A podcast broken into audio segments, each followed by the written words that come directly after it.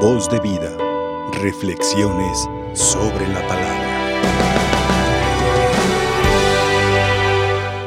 Es importante entender que aún estando cerca de Dios, aún disfrutando de su compañía, de su amistad, eso no va a implicar de que nos exentemos de las adversidades, de los problemas, de las crisis, de las dificultades, de las incomprensiones.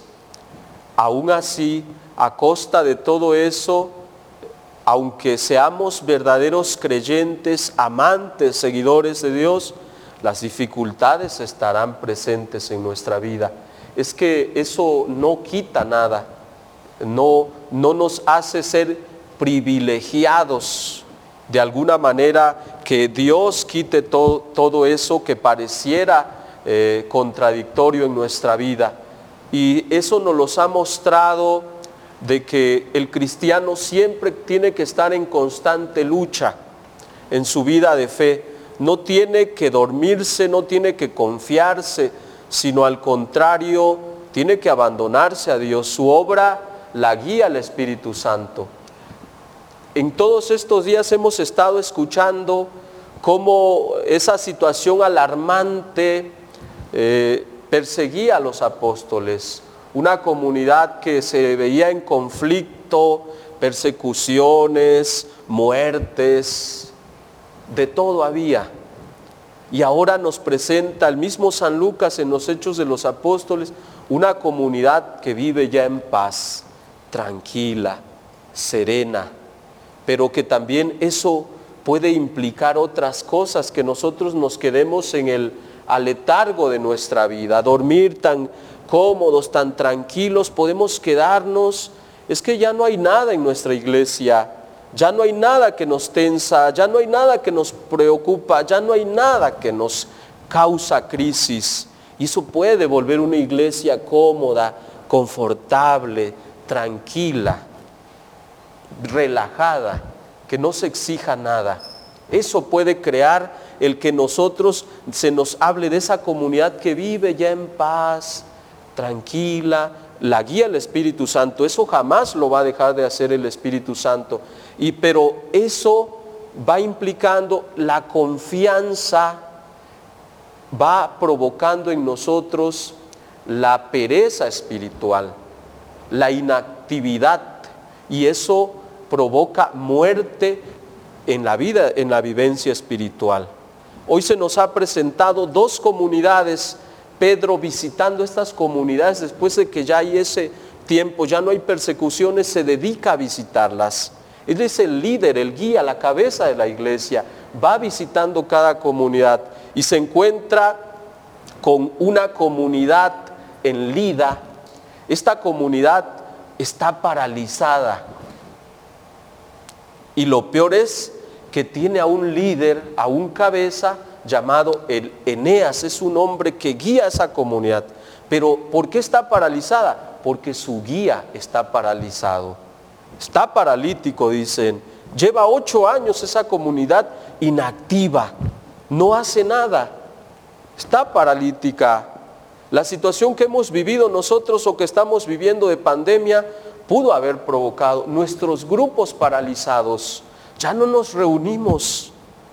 No le sabemos a las plataformas digitales para reunirnos ahí en Zoom, en Meet o en, en, Facebook, en lo que sea, en la plataforma que dominemos. Ya no, la gente eh, adulta no sabe de eso, son las generaciones nuevas. Y por tanto, nuestros grupos veteranos ya no nos reunimos solamente los jóvenes, pero como los jóvenes tampoco sí saben usar las plataformas, pero no hay inquietud en ella. Comunidades totalmente paralizadas, grupos parroquiales totalmente paralizados, ya no nos reunimos, ya no nos frecuentamos. De vez en cuando vamos a las Eucaristías. Es lo único que nos medio mantiene ahí como medio caminando y va a provocar parálisis la, situación de pandemia. Y aunado a esto, hay otra comunidad en, en, en Jaffa, que, que en donde también se distingue, pero es una comunidad que ha perdido ya la vida, la vitalidad, puesto que parece ser que había esta, esta mujer, una mujer muy caritativa, hace muchas obras de caridad, pero parece ser que es la líder, es la que motiva, la que anima a la comunidad. Y también está muerta, acaba de morir y van los la comunidad a ver al, apóstol Pedro que está cercano y le dice, oye, acaba de morir esta mujer que nos motivaba, le llevan los, los, las vestimentas que esta mujer realizaba para dárselas a las mujeres viudas, hacía muchas obras de caridad para nosotros y ha muerto, mírala, e, ella hacía obras y nos hace falta en esta comunidad. A ambos personajes el apóstol Pedro les dice, levántate, Eneas, levántate, Tabitá. A ambos les dice que es un signo de la resurrección de Cristo. Levántate, le decía eh, el apóstol, eh, perdón, Cristo a, a, Lázaro cuando lo revitaliza, a, a, a esa jovencita muerta. También ese es un signo de la resurrección que necesitamos nosotros resucitar, levantarnos del sepulcro, del adormitamiento, de la situación en la que nos ha dejado nuestro problema, nuestra crisis familiar, nuestra crisis económica, nuestra crisis de fe vocacional. Aquí están los hermanos también presentes. Es que todo, toda esa situación provoca parálisis, provoca que haya muerte en nuestra vida de fe, en nuestra vida cristiana. Fue tanto el problema que vivimos que ya nos sentimos sin fuerzas, no, no, sentimos vida, me siento paralizado, por más que quiero ir a la Eucaristía, por más, no puedo. ¿Cuántos allá televidentes, radioescuchas o de las diferentes plataformas que, que nos sintonizan hoy, hoy, cuántos estarán así? que pareciera que con trabajo vamos viviendo nuestra fe y podemos caer en esta situación. Por ello, desde ahí, escuchando, escuchando el, el Salmo, Juan, Salmo 115, ¿cómo pagaré al Señor todo el bien que me ha hecho? Hemos cantado. ¿Cómo pagaremos? ¿Cómo pagaré yo al Señor cuando me liberó de ese accidente? cuando me liberó de la enfermedad del coronavirus incluso, que muchos igual pudieron haberla librado también. ¿Cómo pagaré al Señor de ese problema que tuve en mi familia, de esa deuda que era difícil salir y que indudablemente el Señor me ha sacado? ¿Cómo voy a pagarle al Señor? ¿Con qué quiero pagarle? ¿Con qué te gustaría pagarle?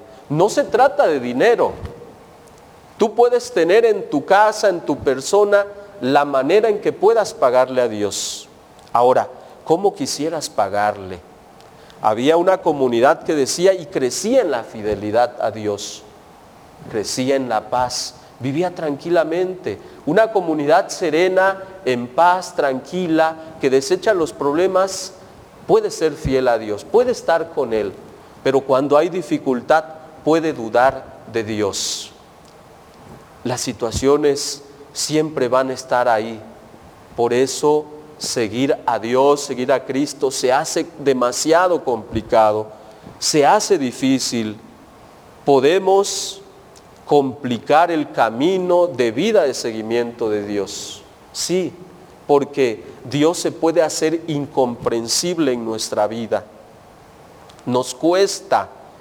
¿Cómo es intolerable ese modo de hablar? Dicen aquellos seguidores de Cristo. Es intolerable. ¿Cómo es posible que este hombre nos crea caníbales, que nos va a dar de comer su cuerpo, de beber su sangre? Le dicen, es incomprensible ese modo de hablar, como decían los, los fariseos, no nos encaja en, en nuestra mente, no va con nosotros. Cuesta entender a Dios. ¿Cómo es posible? Nos costó hace un año cuando la iglesia dijo a través de sus autoridades eclesiásticas, para evitar el contagio, vamos a dar la comunión en la mano. Oh, la iglesia está cometiendo aberrosidades, está pecando, está... No, no es posible. Brincamos, saltamos. Los sacerdotes están equivocados, se van a ir al infierno. ¿Cómo obedecen? Sí, eso nos cuesta. Es intolerable ese modo de hablar de la iglesia. Los sacerdotes, ¿cómo es posible que se dejan llevar? Nos dan la... ¿Acaso tu boca no es, no sé si ya de esto hablé la otra ocasión, tu boca no es lo mismo tu cuerpo? ¿Acaso se separa? Si tu lengua es indigna, tu mano va a ser indigna. Es que no podemos separar, somos un todo. Como mi mano si es, eh, es pecadora, pero mi lengua es santa. No, es posible que podamos nosotros hacer esa división en donde es que no, no me la dé ahí, démele en la boca. No, nos cuesta entender a Dios. Y así también, y por eso muchos se marcharon. En una ocasión, y, y lo puedo hacer aquí, yo también así fui y, y, les di en la mano, mucha gente, no quiero, no voy, me voy de la fila. ¿Qué es eso? ¿De qué se trata? ¿Dónde está la madurez de la fe? ¿Dónde está eso? ¿Cómo que me enojo con Dios?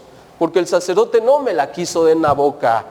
O sea, puede más el demonio en ese momento con mi soberbia, con mi orgullo y decir, ah, sí, me voy.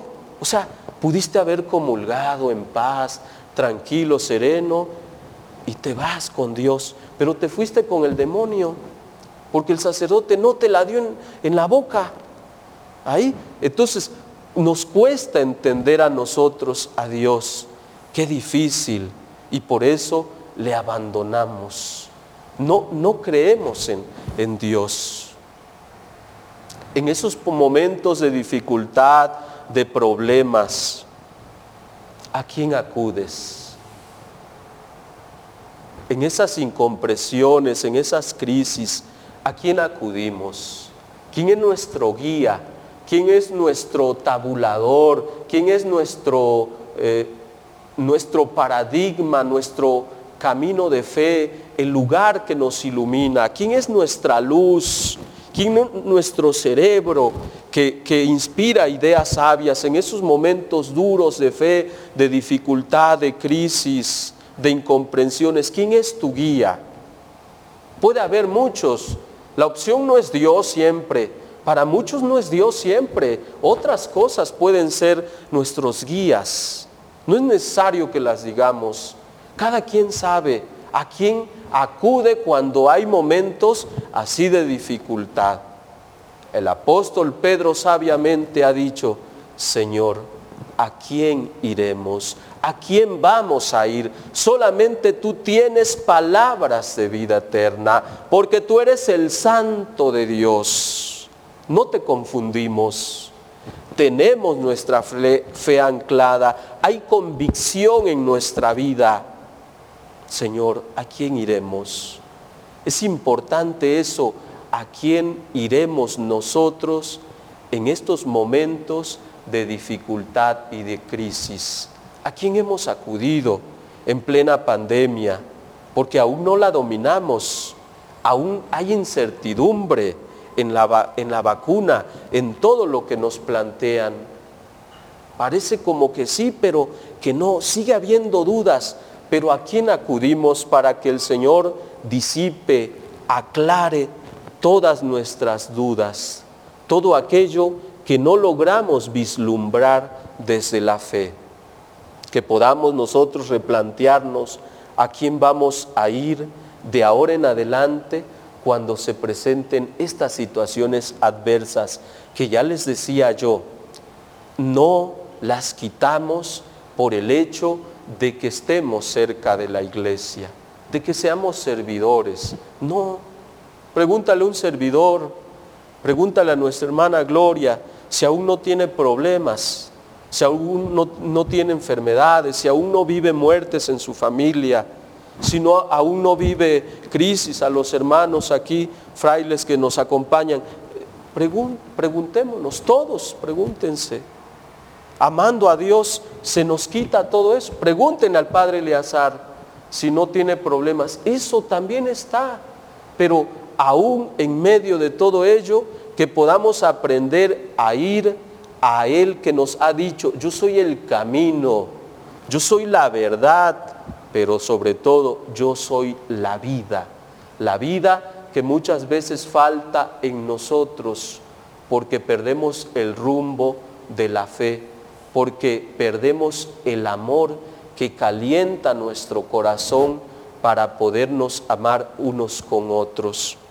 Que sea la fuerza del Espíritu Santo la que sigue irradiando, invadiendo nuestra vida, la fuerza, la convicción, la fe del Cristo resucitado, victorioso, que nos invita a levantarnos a través de sus servidores, en este caso los apóstoles, a tomar nuestras cosas y seguir nuestra vida como estaba antes, hace más de un año.